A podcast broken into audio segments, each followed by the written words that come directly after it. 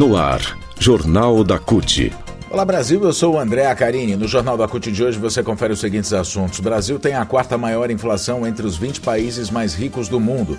Lucro bilionário do FGTS vai ser distribuído aos trabalhadores até 31 de agosto e ainda, governo federal aumenta em até 70% de áreas de funcionários em viagens. A partir de agora, aqui no Jornal da CUT. Rádio CUT. Aqui, a classe trabalhadora tem voz. Acesse pelo site www.cut.org.br.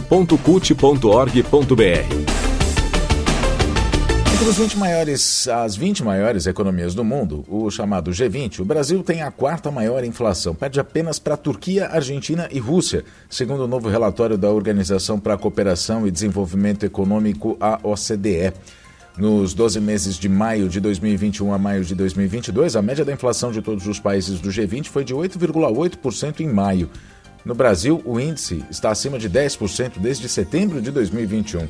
O ranking dos 10 países com inflação mais alta em 12 meses são os seguintes: Turquia, 73,5%, Argentina, 60,7%, Rússia, 17,1%, Brasil, 11,7%, Estados Unidos, 8,6%, Zona do Euro, 8,1%, Reino Unido, 7,9%, Alemanha 7,9 também, Canadá 7,7 e México também 7,7%. A Rússia foi o único país que não esteve no relatório da OCDE e os dados fazem parte do serviço de estatísticas do próprio país. O desabastecimento da indústria, a guerra da Rússia contra a Ucrânia e as incertezas com relação à pandemia tornaram a inflação um fenômeno mundial. Só na Colômbia, no Japão, Luxemburgo e Holanda os preços não estão em alta. A explicação para o Brasil estar entre os líderes em inflação em disparada são fatores internos como a desvalorização do real, o conturbado cenário político e a desconfiança dos investidores. A taxa anual de inflação ao consumidor, chamada de CPI, entre os países que integram a OCDE, acelerou para 9,6% em maio. Em abril, era 9,2%, atingindo o maior patamar desde agosto de 1988, segundo um comunicado divulgado pela organização. A explicação nesse caso foi a alta de 35,5% dos preços de energia. Direitos. Todo ano, o FGTS distribui parte de um lucro bilionário a mais de 50 milhões de trabalhadores. Tem direito aos valores os trabalhadores formais que têm contas ativas ou inativas com saldo em 31 de dezembro de 2021.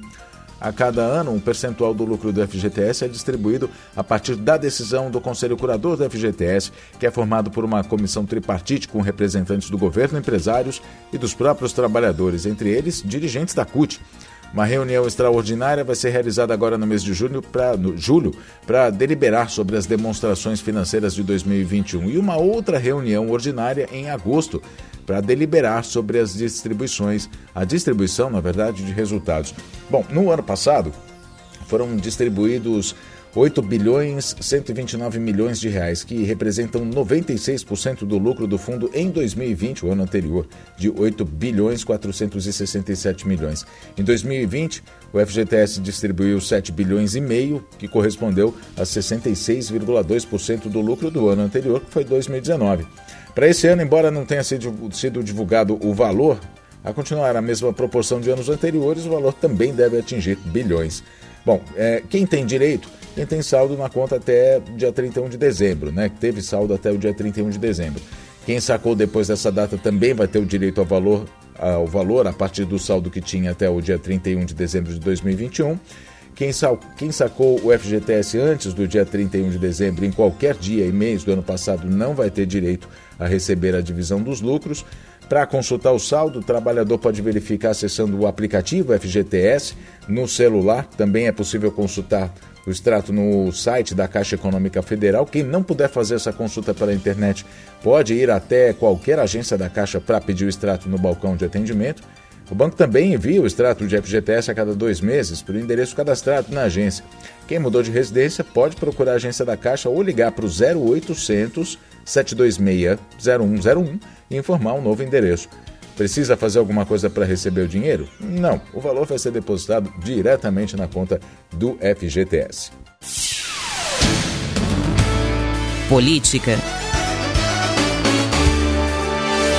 Governo federal aumentou em até 70% o valor das diárias que os servidores recebem para gastar com hospedagem e alimentação em viagens de trabalho. Fez isso depois de ter descartado a possibilidade de reajuste de servidores que estão com salários congelados há quatro anos. O decreto que foi publicado em uma edição extra do Diário Oficial da União da sexta-feira, dia 1 o último dia de 2022 para a concessão de benefícios do tipo em anos eleitorais, estabeleceu 12 patamares de diárias que variam conforme o cargo e o destino. Servidores de nível superior ou da antiga classificação DAS 2 passam a ter entre 300 reais e 381 reais por dia de deslocamento. Antes esse valor ficava entre R$ 177 e 224 reais. O aumento para cargos de assessoramento em níveis mais altos ficou entre 25% e 61%.